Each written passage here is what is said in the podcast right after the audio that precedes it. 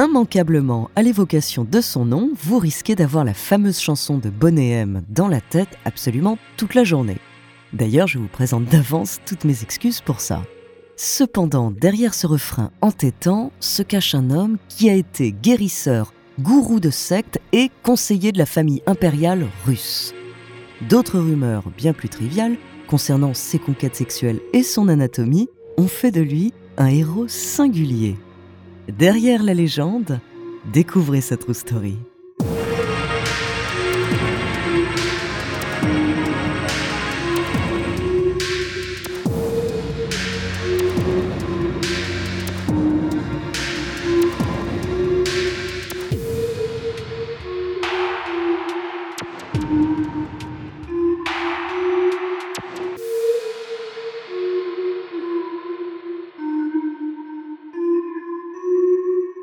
Mais avant de commencer à vous raconter cette histoire extraordinaire, laissez-moi vous présenter notre partenaire. Bonjour, ici Andrea, j'espère que vous allez bien, bienvenue dans True Story. Alors aujourd'hui, évidemment, on est très nombreux à connaître son nom et même à avoir chanté Ra Ra Rasputin, Russian Queen. On ne connaît pas tous tout à fait les paroles, mais on connaît encore moins son histoire. Quelquefois, elle est un petit peu vague. Eh bien, ça tombe bien parce que j'ai un remède, et ce remède, c'est True Story.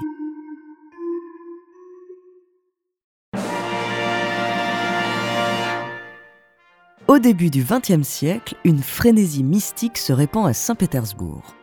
Le milieu aristocratique en particulier se passionne pour l'occultisme, séances de spiritisme, hypnose et voyance la famille impériale russe, les Romanov, ne fait pas d'exception. D'autant plus qu'Alexandra, la femme du tsar Nicolas II, désespère de ne pas avoir de garçon alors qu'elle a déjà enfanté quatre filles. Elle s'est déjà tournée vers un guérisseur français qui lui avait prédit la naissance prochaine d'un fils, miracle qui s'est effectivement produit en 1904.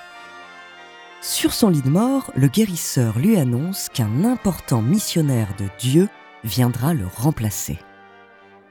Alexandra, de nature très anxieuse, attend donc avec impatience ce précieux remplaçant.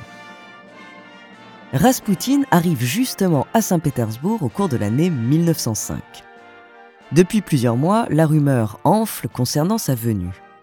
Ses puissants pouvoirs lui ont déjà fait une solide réputation.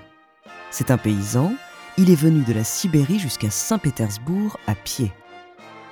Très vite, il fait sensation dans la haute société il distrait tout ce beau monde avec ses histoires de campagnards.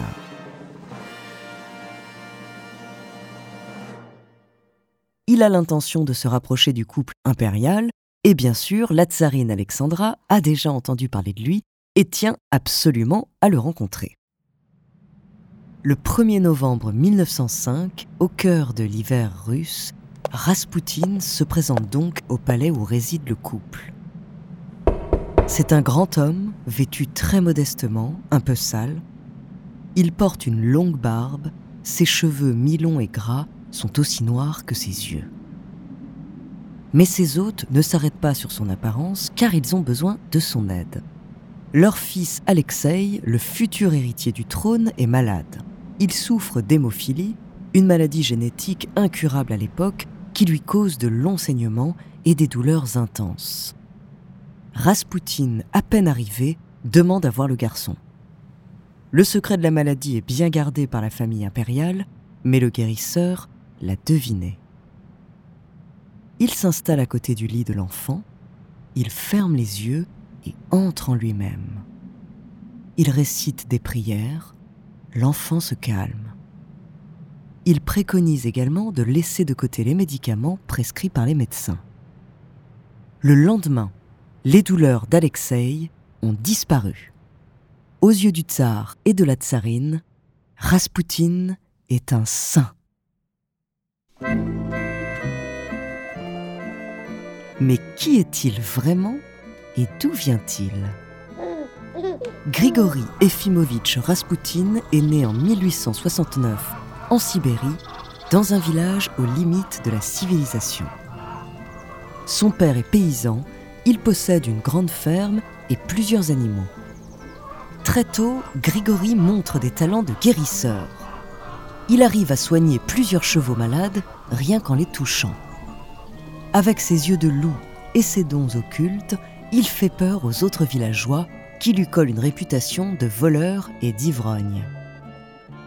Après avoir été accusé de vol de cheval, Raspoutine quitte le village et se réfugie dans un monastère. Là-bas, il se lie d'amitié avec un ancien conseiller du tsar, un illuminé qui se dit en relation avec Dieu. Inspiré par son nouvel ami, Grigory est décidé à devenir starets, une sorte de moine qui est aussi guide spirituel et conseiller. Pour se former, il part faire un premier pèlerinage vers le mont Athos en Grèce. Un voyage de plus de 3000 km à pied qui va lui prendre 10 mois. Il va ensuite parcourir la Russie pendant plusieurs années en vivant grâce à ses prédications. Sur son chemin, il croise diverses sectes très florissantes à cette période. Il entre notamment en contact avec les Clistes, un groupe qui considère la débauche comme un moyen d'expier ses péchés. Rasputin, très enclin au plaisir de la chair, va faire de cette pratique sa devise Pour se rapprocher de Dieu, il faut beaucoup pécher. C'est au cours de ces années d'errance qu'il s'est fait remarquer, notamment auprès d'aristocrates proches du tsar. À son arrivée à Saint-Pétersbourg en 1905, il a donc facilement pu rencontrer les Romanov. Et après son premier exploit, il va vite se faire une place de choix auprès du couple impérial. À plusieurs reprises, il soigne miraculeusement le petit Alexei. Il arrive même à le guérir à distance. En 1912, alors que le tsarevitch en déplacement en Pologne souffre d'une hémorragie interne, Grigory se met en transe et prie pour lui. Il envoie ensuite un télégramme à la tsarine Alexandra pour la rassurer, et l'état d'Alexei s'arrange aussitôt.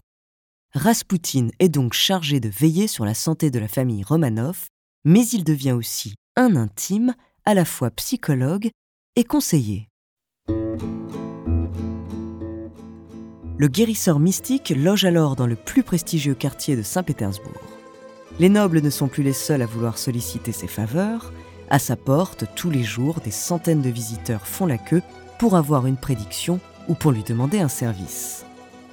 Mais il semblerait que certaines adoratrices viennent solliciter une autre sorte de service.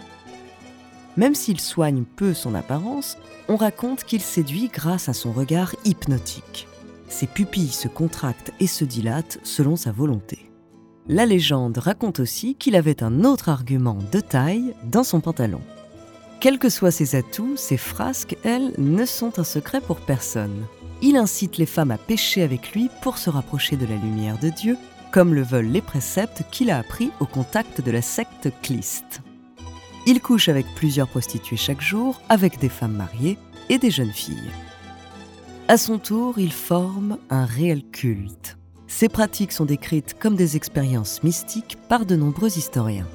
Du point de vue de ses partenaires, Rasputin a tout d'un pervers manipulateur et violent qui usait de sa position pour séduire des femmes et coucher avec des prostituées. Sa réputation sulfureuse va même causer un scandale public. Il aurait une relation avec la tsarine Alexandra. Tout cela est avancé sans preuve et la confiance de la famille Romanov est telle que Raspoutine n'en subira aucune conséquence.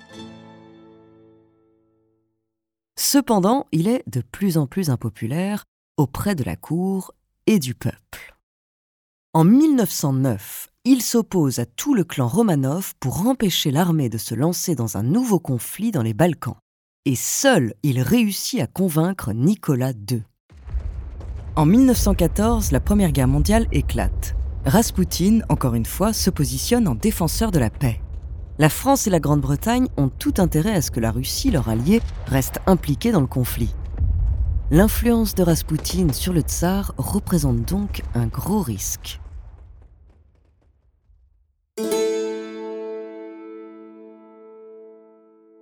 Un groupe de conspirateurs russes et anglais va donc jusqu'à fomenter son meurtre. Le 16 décembre 1916, le prince Yusupov, proche du tsar et jaloux de Raspoutine, invite le starets. Il lui promet de quoi bien manger et bien boire, et surtout une orgie à laquelle participera sa femme, ce que Grigory ne peut évidemment pas refuser. Seulement, c'est un piège. Le vin et les biscuits qui lui sont servis sont empoisonnés au cyanure. Yusupov regarde patiemment le guérisseur se goinfrer et s'enfiler des verres de vin, mais rien ne se passe. Le jeune prince, paniqué, décide donc d'en finir en lui tirant plusieurs balles dans la poitrine. Raspoutine s'écroule. Yusupov s'approche du corps pour vérifier qu'il est bien mort. Et soudain, les yeux noirs du grand mystique s'ouvrent. Grigory se débat et tente d'étrangler son assassin. Il tente ensuite de s'enfuir, mais il est finalement abattu d'une balle dans la tête. Son corps sera retrouvé à peine quelques jours plus tard dans la Neva, le fleuve qui traverse Saint-Pétersbourg.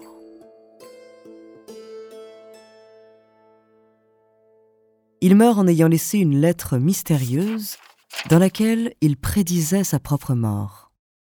Il annonçait également que s'il était tué par un parent du tsar, la famille impériale ne survivrait pas plus de deux ans et serait tuée par le peuple russe.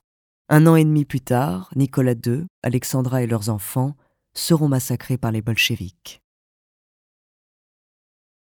Cent ans après sa mort, le doute plane encore sur les circonstances de sa mort et certains de ses miracles sont remis en cause.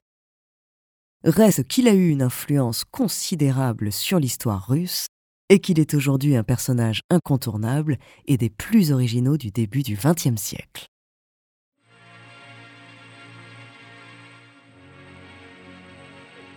Merci d'avoir écouté cet épisode de True Story.